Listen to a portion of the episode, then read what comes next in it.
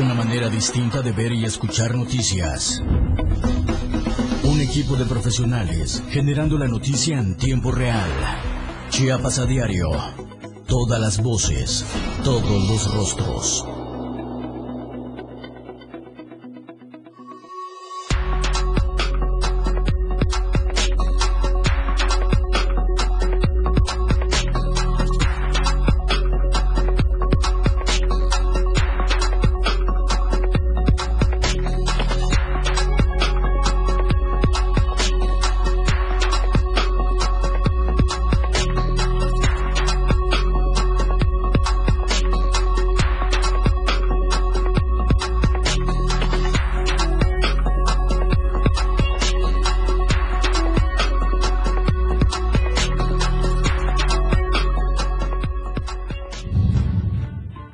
Concesionarios del Conejo Bus se manifiestan por tercer día consecutivo a las afueras de la Secretaría de Movilidad y Transporte.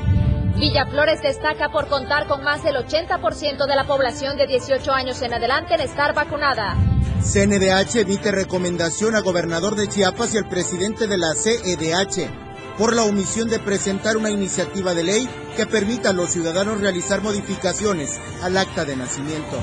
En México, Exhibe Ricardo Anaya una serie de inconsistencias en la denuncia que existe en su contra y por la cual pretenden fincarle 30 años de cárcel. Bienvenidos a Chiapas a Diario.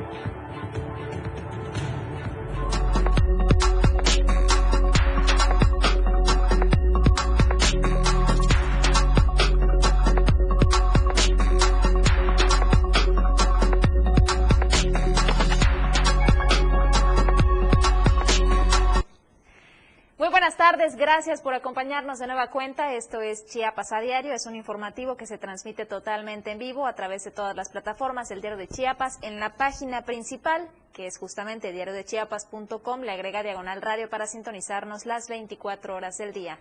Mi nombre es Dora García de Alba y como siempre es un gusto compartir el espacio con Eric Ordóñez. Muy buenas tardes, Eric. Dora, muy buenas tardes, muy buenas tardes a todos ustedes que nos ven a través de Diario TV Multimedia y que nos escuchan a través del 97.7, la radio del diario. Transmitimos completamente en vivo para las multiplataformas del Diario de Chiapas desde Tuxtla Gutiérrez, nos escuchamos a través de la frecuencia modulada en San Cristóbal de las Casas, Chiapa de Corzo, Berriozábal, Cozocuautla, San Fernando y muchos otros lugares más. Gracias por estar en sintonía con nosotros esta, esta tarde.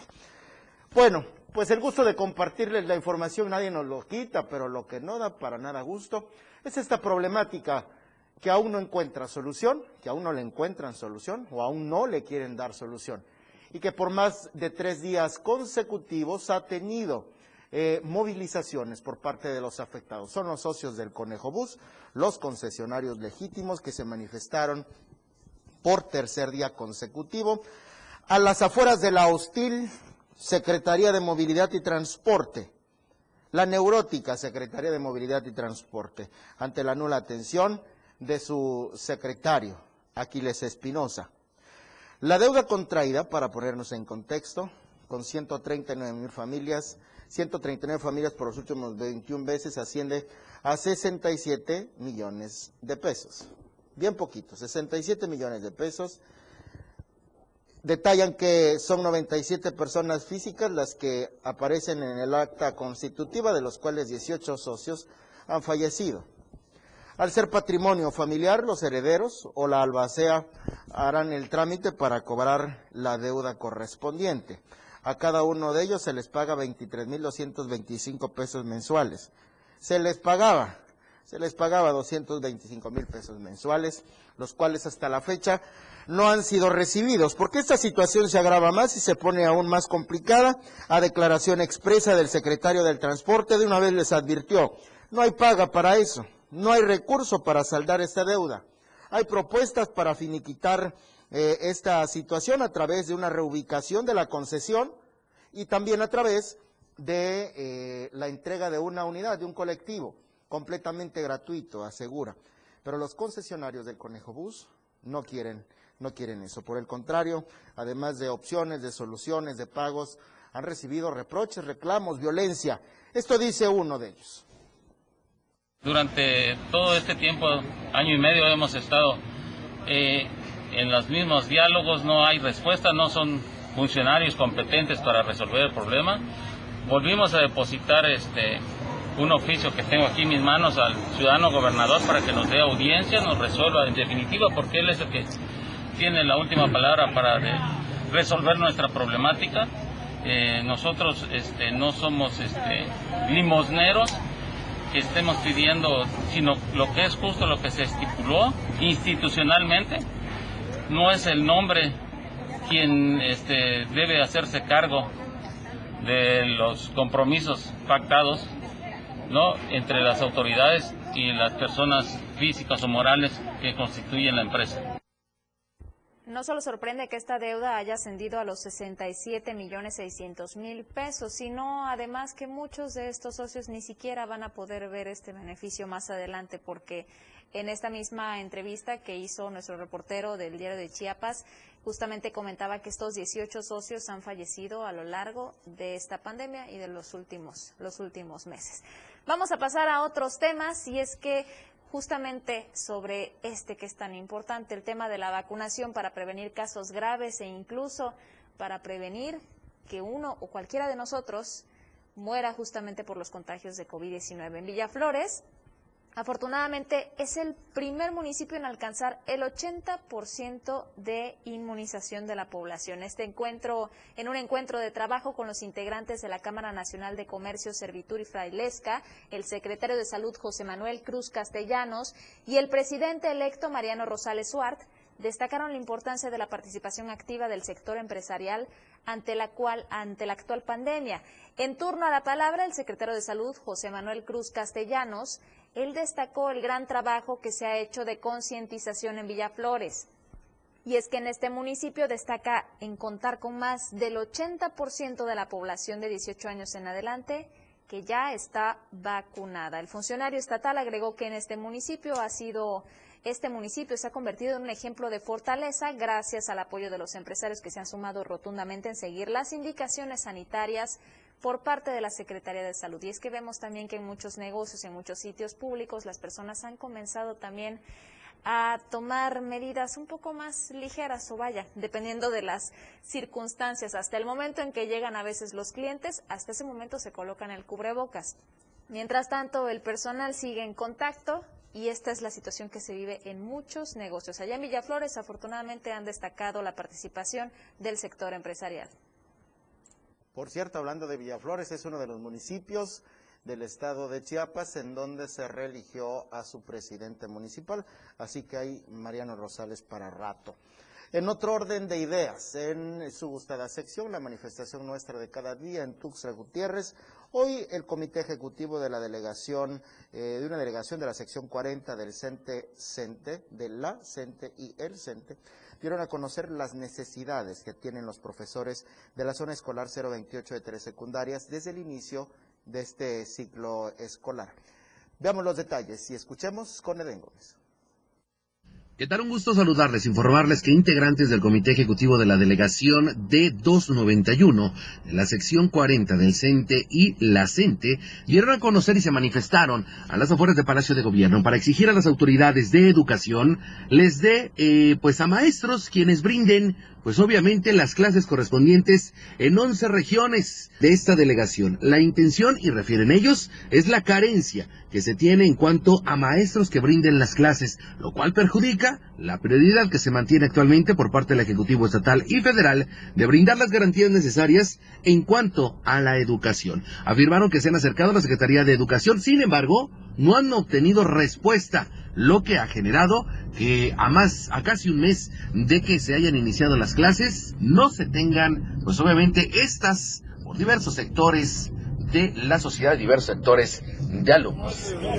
Entre otras, son varias, pero entre otras tenemos que hay 39 grupos en la zona escolar que no tienen maestro y ya pasó un mes que inició el ciclo escolar. La Secretaría se ha negado a otorgar los maestros porque dice que no ha podido ponerse de acuerdo con el subsecretario de Planeación, que es una instancia más de la Secretaría, pero eso debieron de haberlo hecho antes de iniciar el ciclo escolar. Para que al inicio de este ciclo escolar todas las escuelas deberían de tener su personal docente. Se les olvida que hay que planear. A nosotros se nos exige planear y lo hacemos, pero a ellos se les olvidó. En este mismo sentido, refirieron que continuarán con estas manifestaciones en caso de no tener solución. Sin embargo, dijeron y abonaron a que exista conciencia, sensibilidad y disposición para atender una de las prioridades que se tienen actualmente como la educación. Informó por el diario de Chiapas, Eden Gómez.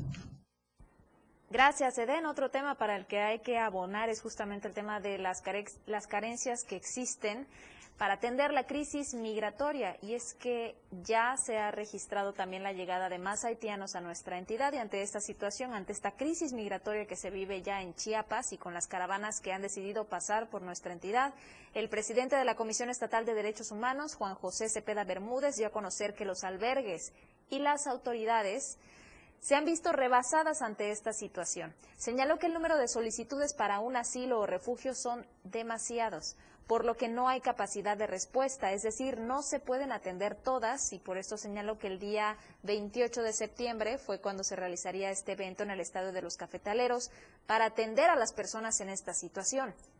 Lo que se había señalado es que están tan rebasadas las instituciones por parte del Instituto Nacional de Migración y la Comar ante la enorme solicitud de refugio o de asilo en México, que estas instancias han incrementado su capacidad, han concentrado en Tapachula un número importante de prestadores de servicios, pero aún así no se dan abasto y por ello es que se había decidido que este pasado martes se realizara el evento.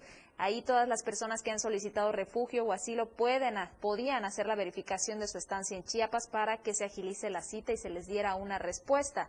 Fue cuestionado también con respecto a las quejas interpuestas ante este panorama de las agresiones o las separaciones de varias familias que están en situación de movilidad y dijo que solo han canalizado a las instancias internacionales estas quejas, ya que al haber instancias federales como la Comar y el Instituto Nacional de Migración, esto en realidad lo lleva a la Comisión Nacional de Derechos Humanos.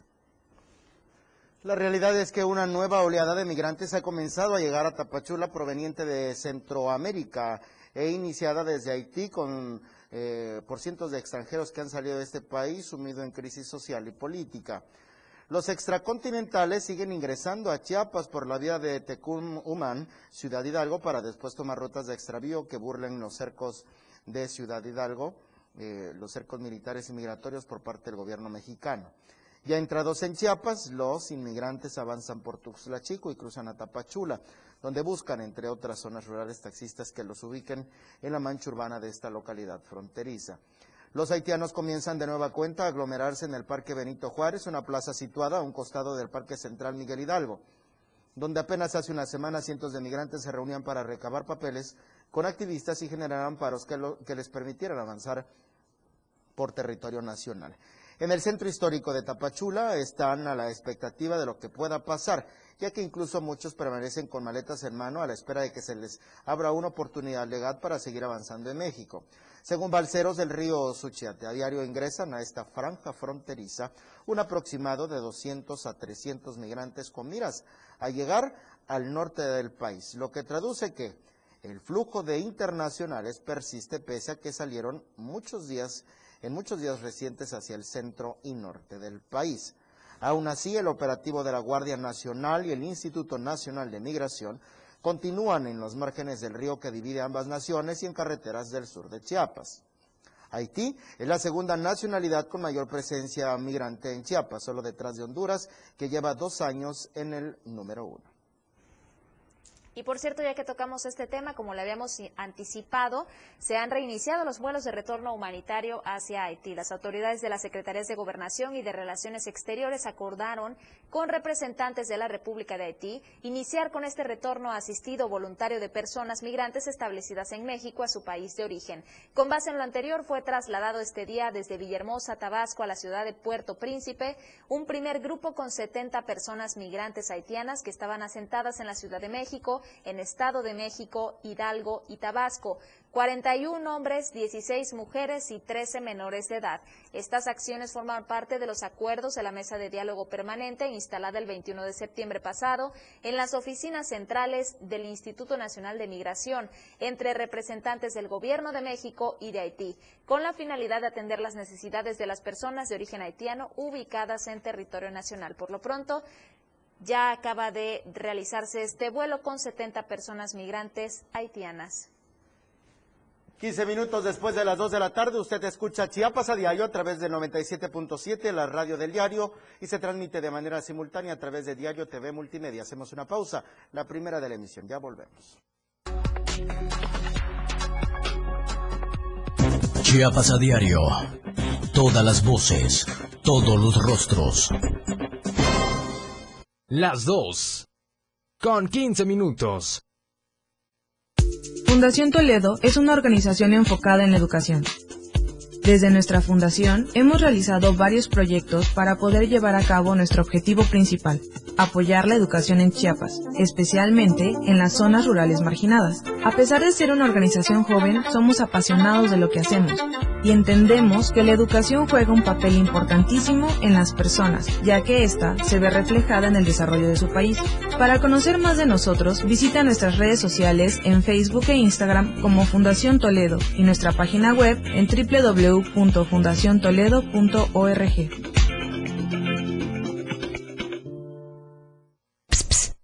Oye, ¿sabes que mañana es un día especial? En serio, imagínate. Prendes tu radio y cuando inicias el día, tienes un espacio completo para estar bien desde el principio en tu radio. Música, noticias, comentarios, programas, más música, el clima, deportes, espectáculos, datos, cine, mucho más música y todo lo que se nos ocurra. Pero espérate. Ese día ya comenzó. Y lo comenzaste con la radio del diario 97.7. Contigo a todos lados.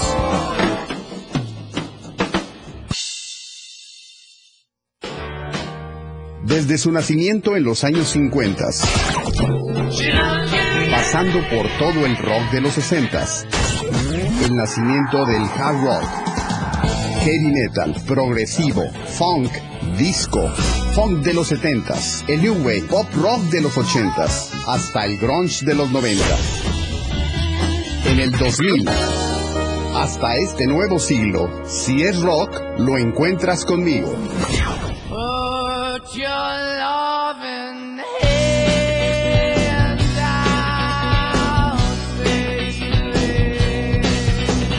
Yo soy Miguel Sengar y esto es Rock Show 97.7 FM, la radio del diario.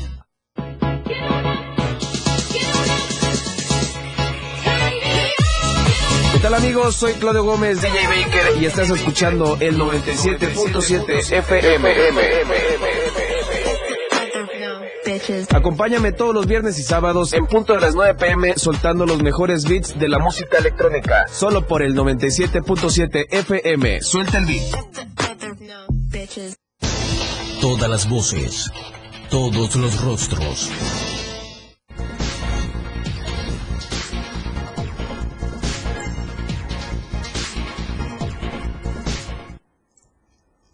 Bien, qué bueno que continúa con nosotros en esta emisión de Chiapas a Diario. Gracias por estar en sintonía nuestra a través de 97.7, la radio del diario, y por seguir esa transmisión completamente en vivo a través de Diario TV Multimedia. Gutiérrez para toda, eh, para los municipios en donde pueden escuchar esta señal, como San Cristóbal de las Casas, San Fernando y muchos y muchos más. Bueno, vamos a platicar de otros temas. Ayer por la tarde eh, eh, se llevó a cabo una manifestación. Eh, esta manifestación fue eh, pro aborto, a favor del aborto.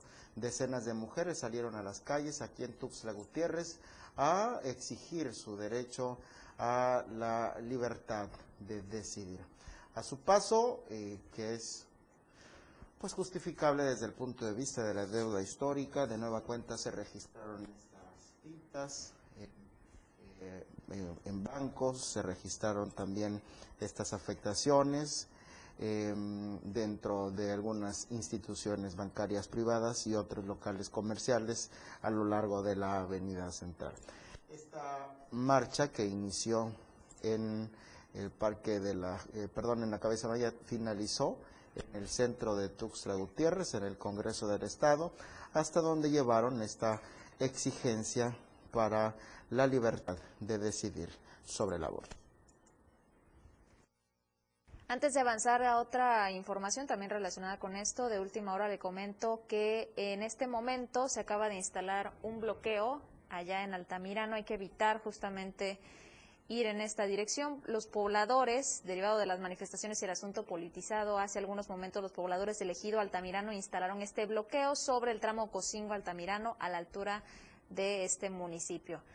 Así que tome en cuenta esto, tome sus precauciones. Bueno, vamos a pasar, eh, vamos a continuar con este tema y es que justamente en el marco de este Día de Acción Global por el Acceso al Aborto Legal y Seguro, el Comité de América Latina y el Caribe para la Defensa de los Derechos de las Mujeres advirtió también sobre el incremento de las violencias ejercidas en contra de la mujer, incluida la sexual, y sobre las crecientes dificultades para poder acceder a los servicios de salud sexual y reproductiva que se agravaron desde el comienzo de la pandemia de COVID-19. No se superan todavía los impactos ocasionados en todos los órdenes de la vida social y los hogares. Siguen siendo todavía los espacios menos seguros para las mujeres. Antes de la contingencia sanitaria en América Latina y el Caribe, los niveles de violencia contra las mujeres ya eran preocupantes y durante el confinamiento, la prestación de servicios de salud sexual y reproductiva se vieron también impactados, incluido el acceso a la anticoncepción moderna, la atención a la salud materna y a la interrupción del embarazo en los países donde esta práctica es legal por, causa, por causales o por plazos. Una de las consecuencias previsibles del incremento de violencia sexual en niñas y adolescentes en este periodo son los embarazos infantiles y en adolescentes. Recientemente, la Corte Suprema de la Suprema Corte de Justicia de México declaró la inconstitucionalidad de la, penalización del aborto en el estado de Coahuila. Este fallo histórico es lo que ha abierto el camino para la despenalización del aborto en todo el país, que hasta el momento solo se ha logrado en cuatro entidades federativas. Bien, y continuando con otro orden de ideas, em, es importante compartir lo siguiente. La CNDH dirigió una recomendación al gobernador de Chiapas y al presidente de la Comisión Estatal de Derechos Humanos por omitir presentar una ley que permita realizar modificaciones de acta de nacimiento. Se acreditaron violaciones a los derechos de la igualdad, al trato digno, a la no discriminación, al cambio de nombre conforme a la identidad de género y el derecho libre al desarrollo de la personalidad en agravio de cuatro personas. La Comisión Nacional de los Derechos Humanos emitió la recomendación 43, diagonal 21, al gobernador del Estado y al presidente de la Comisión Estatal de los Derechos Humanos por la omisión de presentar esta iniciativa de ley que permita a los ciudadanos del Estado realizar modificaciones al acta de nacimiento mediante un procedimiento administrativo, sencillo, expedito y transparente. Este organismo público, autónomo, pudo acreditar violaciones a los derechos a la igualdad, al trato digno, a la no discriminación, al cambio de nombre conforme a la identidad de género, así como al derecho al libre de desarrollo de la personalidad, en agravio de cuatro personas que solicitaron al registro civil de la entidad realizar el cambio de nombre y sexo con el que fueron registradas al momento de su nacimiento por razones de identidad, sexo, genérica, lo cual les fue negado bajo el argumento de que dicho trámite debe requerirse a través de un juicio de ser rectificación y modificación de acta de nacimiento. Esta situación fue la que motivó a que las personas agraviadas interpusieran un escrito de queja ante la Comisión Estatal de Derechos Humanos de Chiapas el pasado 20 de junio, pero de 2018.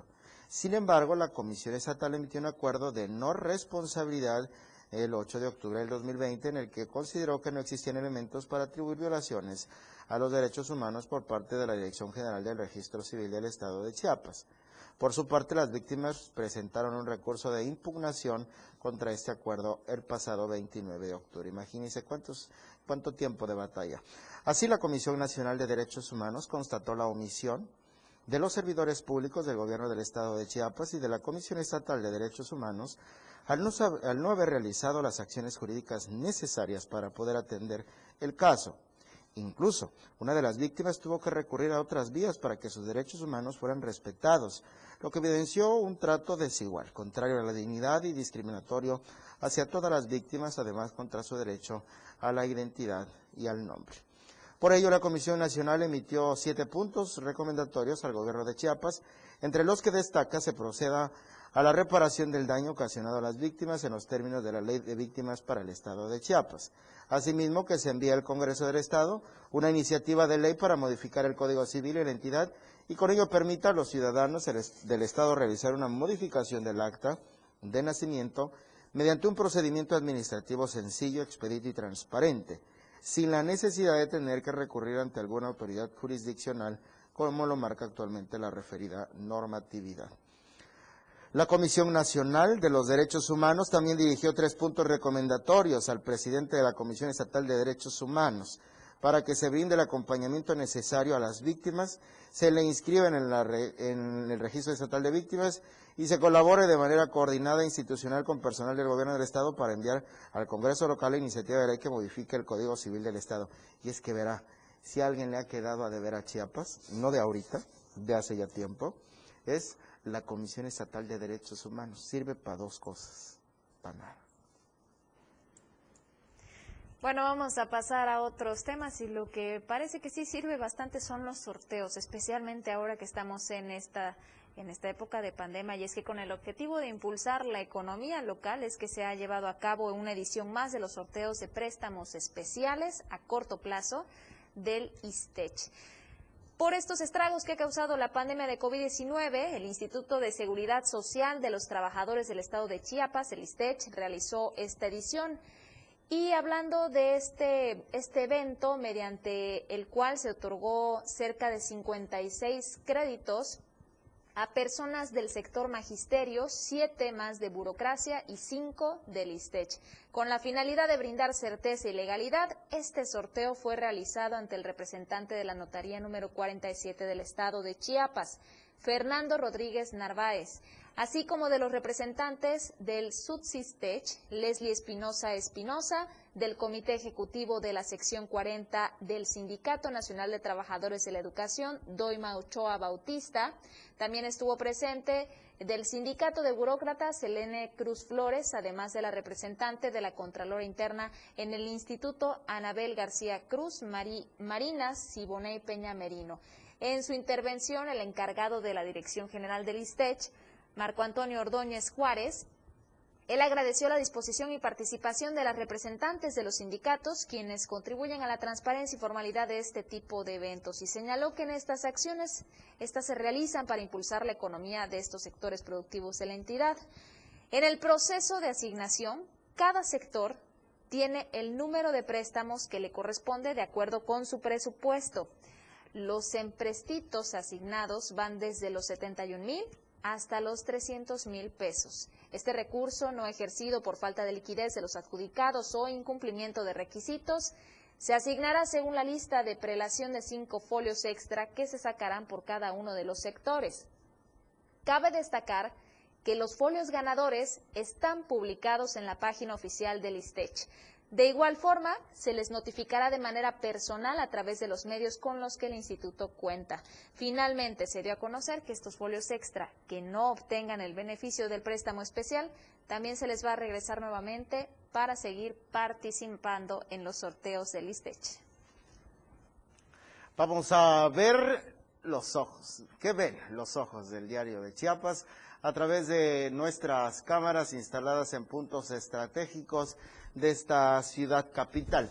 Y a usted que nos escucha a través del 97.7, le describo en este momento cómo eh, transcurre el tráfico, tránsito de vehículos en este punto de la ciudad para que lo tome en cuenta si va manejando. El carril que nos lleva de poniente a oriente del Boulevard Laguitos luce fluido en este momento. Sin embargo, tome sus respectivas previsiones en el carril contrario de oriente a poniente del Boulevard eh, Laguitos, toda vez que adelante de la gasolinera eh, que se encuentra por allí, eh, enfrente de, casi enfrente de una universidad, hay un área que se encuentra en reparación desde hace ya varios días, lo que alenta el tránsito vehicular y se vuelve una congestión, como justamente ahora lo registran las cámaras del el diario de Chiapas. Así que tome en cuenta si usted conduce sobre el bulevar eh, Laguitos, es importante que tome en cuenta esta situación, que por cierto,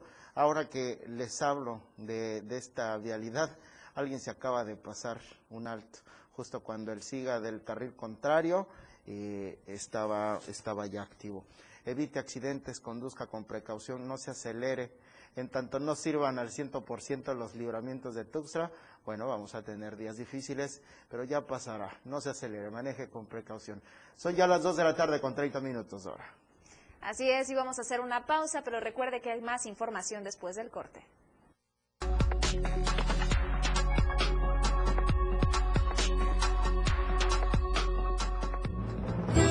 Más noticias en Chiapas a diario. 97.7 La radio del diario. Más música en tu radio. Lanzando nuestra señal desde la torre digital del diario de Chiapas. Libramiento Surponiente 1999. 97.7 Desde Tuxtla Gutiérrez, Chiapas, México. XHGTC, la radio del diario. Contacto directo 961-612-2860. Cabina 961-612-2860. Escúchanos también en línea. www.diariodechiapas.com Diagonal Radio.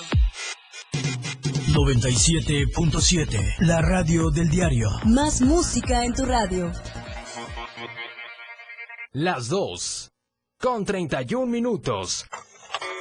Tuxtla Gutiérrez, el movimiento por las calles comienza. ¡Ay, mi camión! La gente busca la ruta más cómoda para llegar a su destino. ¡Bajan! ¡Baja, chofer! Y esa ruta está aquí. La radio del diario. Tenemos todo lo que quieres escuchar. Noticias, amplio contenido en programas. Todo lo que quieres escuchar. 97.7. La radio del diario. Contigo a todos lados. Hola, corazón santo. ¡Ella! Sí, está bien, mira. Hola, corazón santo, te saluda Diego Morales, el patrón, y queremos agradecer a todos nuestros fans. ¡Ay, ay, ya! ¡Ay, ya! Ponte serio, vamos a grabar.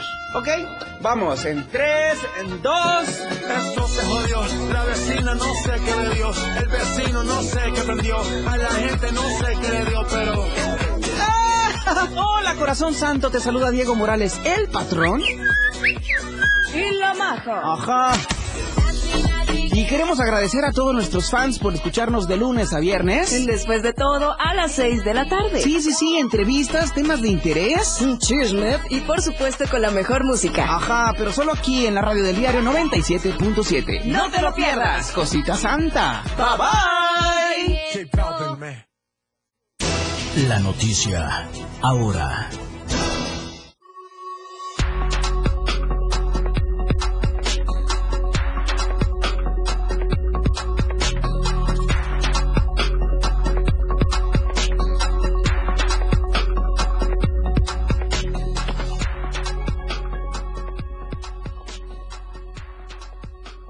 Regresamos de esta pausa comercial. Estamos en Chiapas a diario. Gracias por acompañarnos, ya sea que nos esté viendo a través de las redes sociales o escuchando a través de la 97.7, la radio del diario. Agradecemos su preferencia. Continuamos con los temas del día y tocando los temas de la de la nota roja justamente este desagradable hallazgo que se realizó cerca de Comitán en la cajuela de un vehículo particular que estaba calcinado. Ahí fue localizado por supuesto sin vida, el cuerpo de una persona al parecer del sexo masculino. Este hecho se registró sobre el poblado de Yonajab, el Rosario de Comitán y Guadalupe Quistag de la Independencia.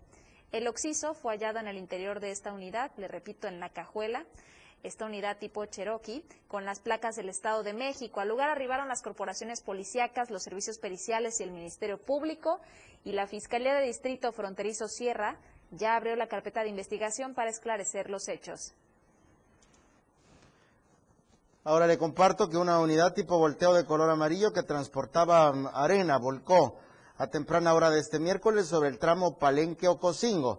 Fue a la altura del Chimborazo. Presuntamente la pesada carga hizo que el conductor perdiera el control, ocasionando que se llevara la barra metálica en la cinta asfáltica, provocando daños materiales que por la magnitud no es posible transitar por esa vía. Fueron ciudadanos que paseaban por el lugar quienes apoyaron al chofer que resultó afortunadamente ileso. Fueron eh, eh, al lugar, arribaron elementos de la policía para auxiliar y restablecer el libre tránsito. Es que vea, arrancó prácticamente la, la barra metálica y la atravesó por toda la carretera, como de película, como esta de Destino Final. Más o menos así sucedió. En este caso no hubo rapiña porque era arena lo que transportaba la unidad. Vamos a pasar a, otros temas. Sí, disculpe la, el comentario. Vamos a pasar a otros temas. La Fiscalía General del Estado, a través de la Fiscalía Centro, obtuvo una sentencia condenatoria de 18 años y 9 meses de prisión en contra de Ulises N. Esto por el delito calificado como homicidio, hechos ocurridos en el municipio de Mezcalapa. El juez de control, región 1 de la Mate, con sede en Cintalapa de Figueroa, valoró las pruebas desahogadas por el Ministerio Público, adscrito a la Fiscalía de Distrito Centro, por lo que tuvo por acreditada la plena responsabilidad de Ulises N. Se le impuso esta pena de 18 años y 9 meses de prisión y al pago de la reparación del daño, que asciende a un monto de 407.836 pesos.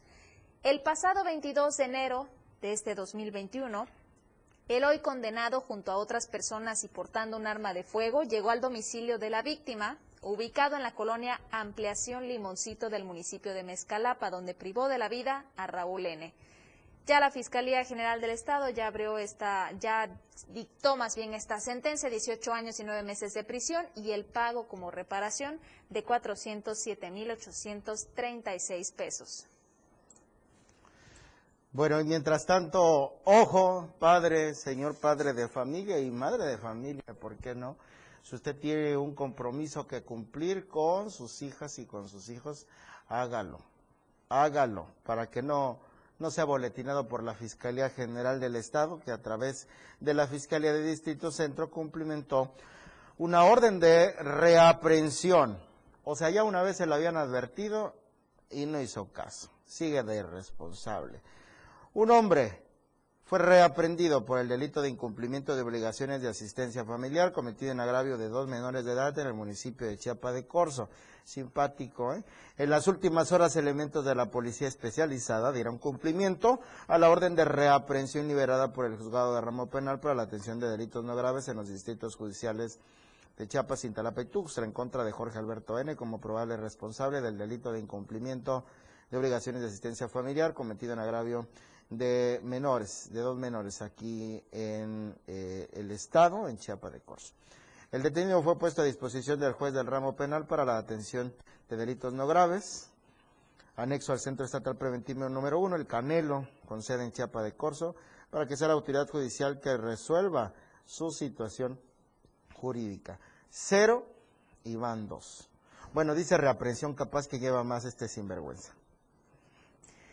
Pues se le suma también este, otra, este otro personaje, la Fiscalía General del Estado, a través de la Fiscalía de la Mujer, cumplimentó también una orden de aprehensión en contra de esta persona del sexo masculino por su probable responsabilidad en el delito de pederastía. Estos hechos ocurridos en el municipio de Tuxtla Gutiérrez. Los elementos de la policía especializada adscrita a la Fiscalía de la Mujer ya cumplimentaron esta orden de aprehensión en contra de Benigno N por su probable responsabilidad en el delito de pederastía cometido en agravio de una menor de, identidad resguardada. De acuerdo a la carpeta de investigación, en 2019, este sujeto, el hoy imputado, abusó de la seguridad sexual de la víctima. Estos hechos, le repito, ocurrieron acá en la capital chiapaneca. El imputado ya fue puesto a disposición del juez de control, quien será la autoridad que defina su situación jurídica en las próximas horas. Y ya que estamos en estos temas, repuntaron las denuncias por narcomenudeo y homicidio en Chiapas durante el mes de agosto del 2021, por lo menos un homicidio al día. Ainer González con los detalles. Durante el mes de agosto del 2021, Chiapas registró por lo menos un homicidio al día. De acuerdo al Observatorio Ciudadano de Chiapas, en la entidad, a la semana se registran 7 homicidios dolosos intencionales, es decir, uno por día, así como 14 homicidios culposos al día.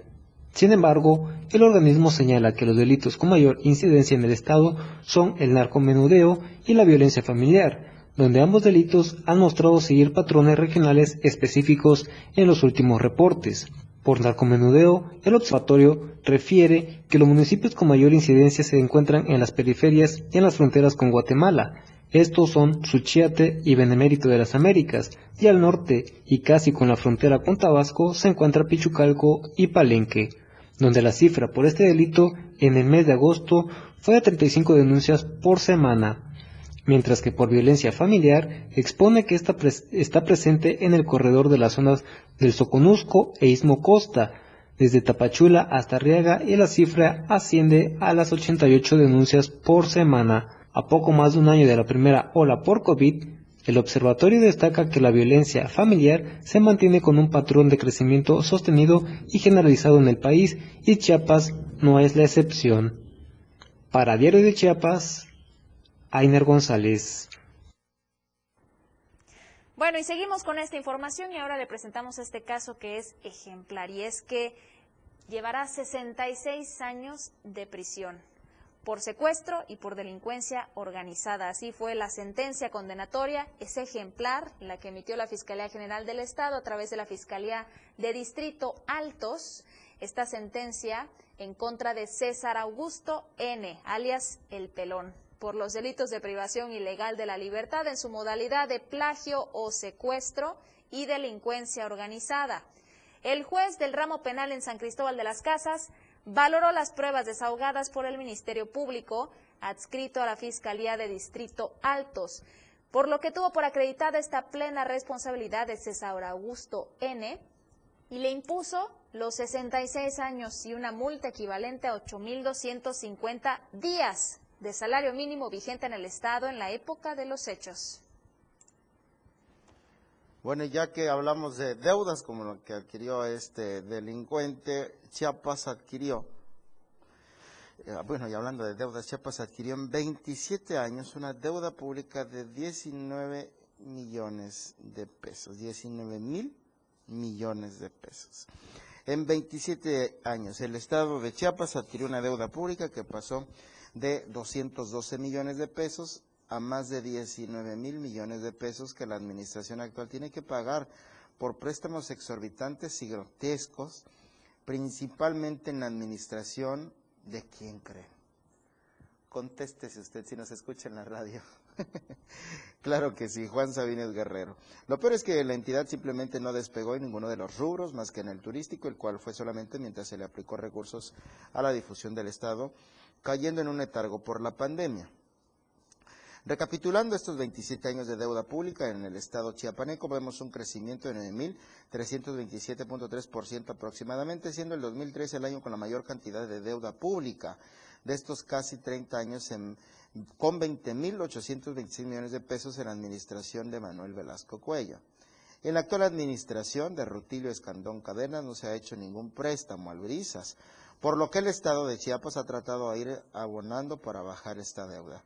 En 2019 esta deuda era de 20.197 millones de pesos. Voy a repetir, en 2019 esta deuda era de 20.197 millones de pesos y en 2020, año de la pandemia, la deuda fue de 19.986 millones de pesos. Bueno, con algo se empieza, la diferencia es poca pero le repito, pasamos de 20.197 a 19.986 millones de pesos. Gracias, don Juan Sabinas. Y bueno, ya que aprovechamos estos temas, surge por supuesto la pregunta, la pregunta de la semana.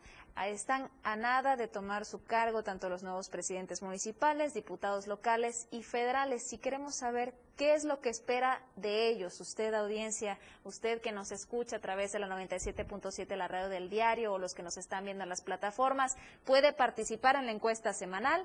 Está disponible a través de nuestra cuenta de Twitter, como arroba diario Chiapas nos encuentra.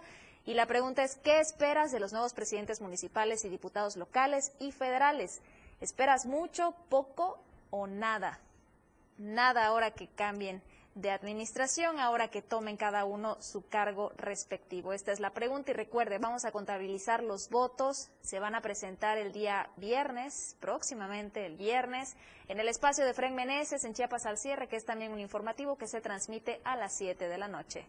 Vamos a hacer una pausa, será la última de esta emisión de Chiapas a diario que usted sintoniza a través del 97.7 de frecuencia modulada la radio del diario y que puede ver simultáneamente a través de Diario TV Multimedia.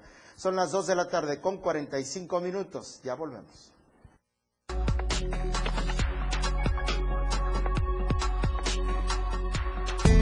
La noticia al momento. Las 2 con 45 minutos. La música puede definirse a muy grandes rasgos como una sonoridad organizada, coherente, significativa. Se caracteriza por el empleo de los sonidos y de los instrumentos para producirlos, con el objetivo de producir una secuencia estéticamente apreciable y significativa. Podríamos decirte más sobre la música, pero preferimos que mejor la escuches. La radio del diario 97.7, contigo a todos lados. Si te fijas bien, en la vida diaria, las noticias están ahí, en todos lados, comprometidos con la verdad y con la actualidad, compartiendo nuevas historias que cuando ocurren surgen las noticias. Chiapas al cierre, de lunes a viernes de 7 a 8 de la noche, con Efraín Meneses, a través de la radio del diario 97.7. Lo que ahora es noticia, después ya es historia. Existen muchos factores para que una sociedad sea feliz y productiva. Entre ellas, la educación vial es fundamental para hacer de cualquier ciudad un mejor lugar para vivir. Anteriormente, mencionamos que las señales de tránsito y vialidad se clasifican en seis diferentes categorías. Habiendo explicado las señales verticales, esta vez te explicamos las que corresponden a las horizontales, las cuales pueden ser rayas longitudinales, que delimitan los carriles de circulación y guían a los conductores dentro del mismo. Raya longitudinal continua sencilla, indican la prohibición de cruzar, rebasar o cambiar de carril. Raya longitudinal discontinua sencilla, indica que se puede rebasar para cambiar de carril. Rayas longitudinales dobles, una continua y una discontinua, que indican que no se debe rebasar si la línea continua está del lado de los vehículos. Rayas transversales, indican el límite de parada de los vehículos o delimitan la zona de cruce de peatones. Rayas oblicuas o inclinadas, advierten la proximidad de obstáculos e indican extremar precauciones. Rayas de estacionamiento, delimitan el espacio donde está permitido el estacionamiento para los particulares, así como también del transporte público en lo que corresponde a los sitios y áreas de ascenso y descenso. Se compra colchones. Mira, rico, tamales, oaxaqueños.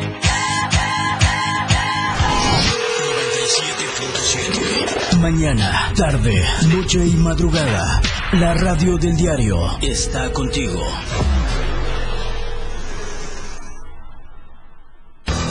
Más noticias en Chiapas a diario.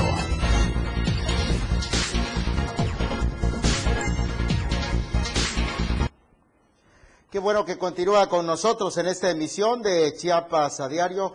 Gracias por estar en frecuencia del 97.7, la radio del diario, por vernos a través de Diario TV Multimedia.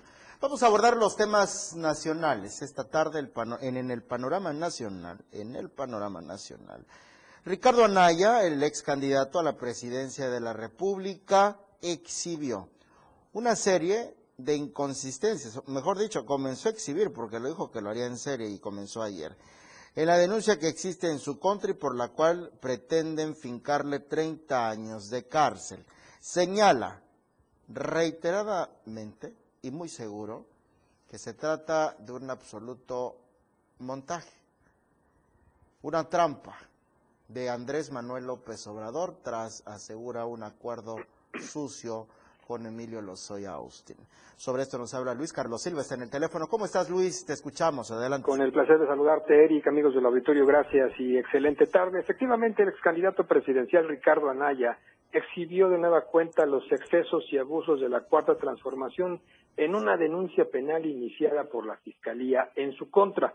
El político panista mostró las pruebas documentales de las imprecisiones que te comento, en las cuales habría incurrido el Ministerio Público Federal al integrar de manera pues irregular, si me permites el término, y sobre todo facciosa, esta serie de imputaciones por diversos delitos. En un nuevo video mostrado en las redes sociales se exhibe cómo hay errores en las fechas, imprecisiones en el lugar en el que supuestamente él habría recibido sobornos por parte del Estado Mayor Presidencial en la Cámara de Diputados. Él señala que precisamente solicitó directamente a la Fiscalía General de la República y por escrito en más de tres ocasiones que le diera acceso a la carpeta de investigación. Ellos le tardaron en entregar aproximadamente de uno a dos meses, por lo cual él ha preparado eh, juiciosamente su, su, defensa y también señala que hay, se está comprobando que no existen las fechas en las cuales en esta averiguación previa, en esta denuncia, se advierte que él se encontraba en la Cámara de Diputados fungiendo como legislador cuando él ya no tenía ese carácter, sobre todo en el, en el juicio o en la demanda que se inició en su contra.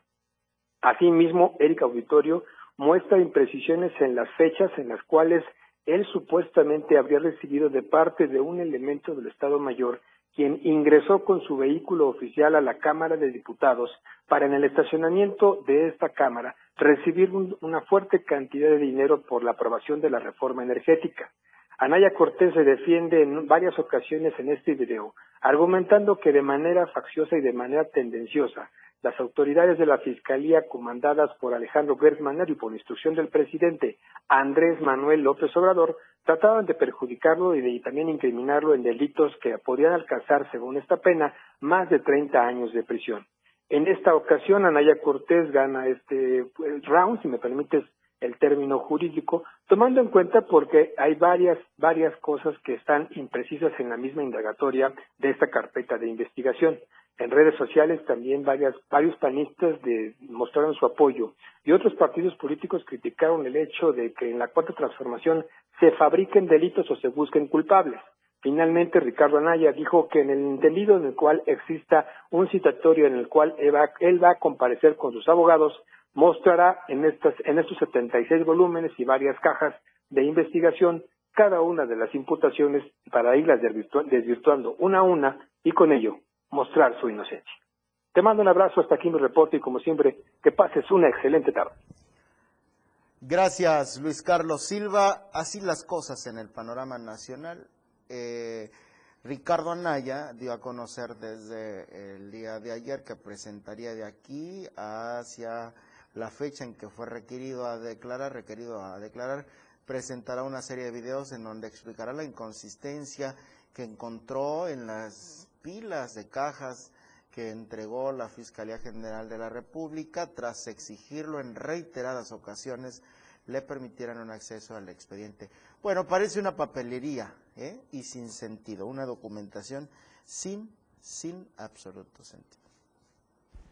Y hablando de los estragos de la pandemia de nueva cuenta, pero en el sector económico, a quienes más les ha pegado es justamente a quienes venden vehículos, a las agencias, a las agencias de carros. Y es que la pandemia estancó la compra-venta de automóviles, sobre todo los nuevos, acá en Chiapas. Vamos a conocer los detalles con nuestro compañero Ainer González. La pandemia por COVID-19 estancó la compra-venta de automóviles nuevos en Chiapas. En México y en Chiapas, la adquisición de autos nuevos ha ido a la baja la venta de vehículos ligeros en México atraviesa la peor racha mercantil de sus últimos cinco años. De acuerdo a datos de la Asociación Mexicana de Distribuidores de Automóviles, en Chiapas, hasta el primer semestre de 2021 se han vendido un total de 10.059 vehículos, lo que representa tan solo el 2% de las ventas a nivel nacional. Sin embargo, tal cifra representa un aumento si se compara con el 2020 año en donde se vendieron 7.699 automóviles nuevos. Actualmente la entidad se encuentra en el lugar número 16 en venta de vehículos nuevos y si se compara con los últimos cinco años, estos dos últimos representan la mayor caída en cuanto a la venta de estos, lo que se traduce que la pandemia de COVID-19 ha dejado una fuerte crisis económica en el sector automotriz. Para Diario de Chiapas, Ainer González. Bueno, pues es que con esta situación de la pandemia, el sector automotriz ha sido evidentemente uno de los más afectados, aunque no el único. Eh, ¿Quién tiene la posibilidad de comprar una nueva unidad en estos sagrados tiempos? Definitivamente, pues es complicado. En un reciente anuncio, el Instituto del Fondo Nacional de la Vivienda para los Trabajadores, el Infonavit, confirmó que presenta un esquema para reconvertir los créditos hipotecarios al nuevo eh, esquema de crédito en pesos lanzado este año. Por amor de Dios, se lo suplicamos. Desde mayo pasado, este esquema permite a los trabajadores tener acceso a una tasa diferenciada, dependiendo del nivel de ingresos que tengan, con la aportación patronal del 5% directo a capital y pagos fijos, que permitirían a los trabajadores liquidar sus deudas hasta en 18 años. Se lo suplico, que nos hagan el favor.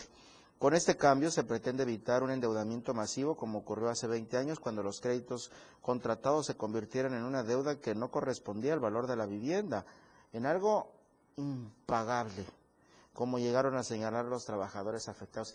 Es que imagínense, esta lógica absurda yo no la entiendo al ciento por ciento. Tramitas una vivienda cuando eres, por decirlo, funcionario del gobierno.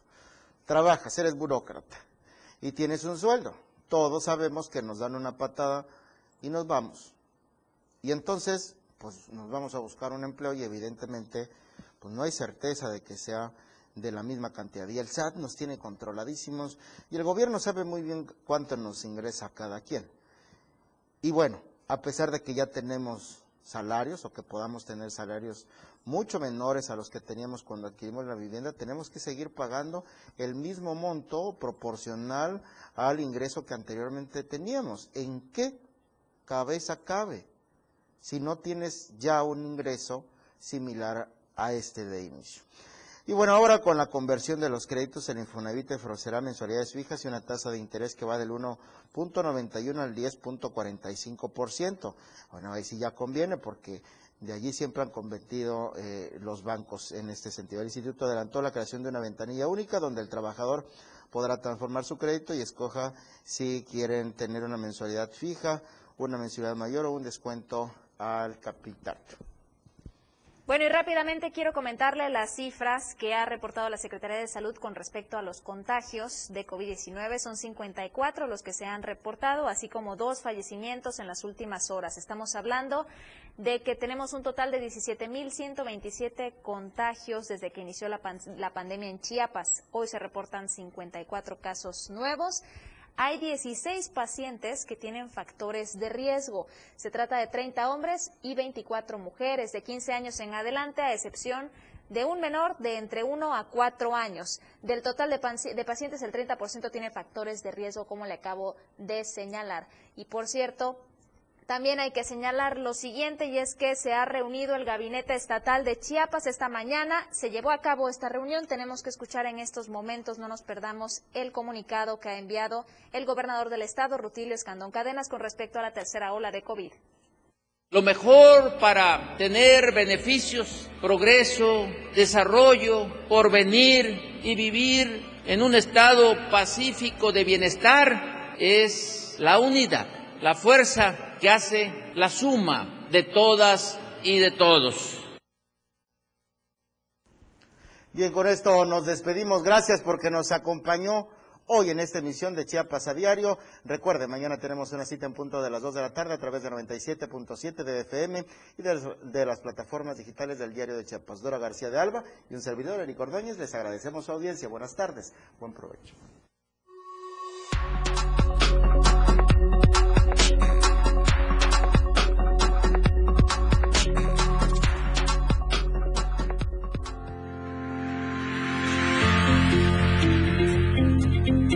Lo que ocurre al instante es noticia para nosotros. Chiapas a diario.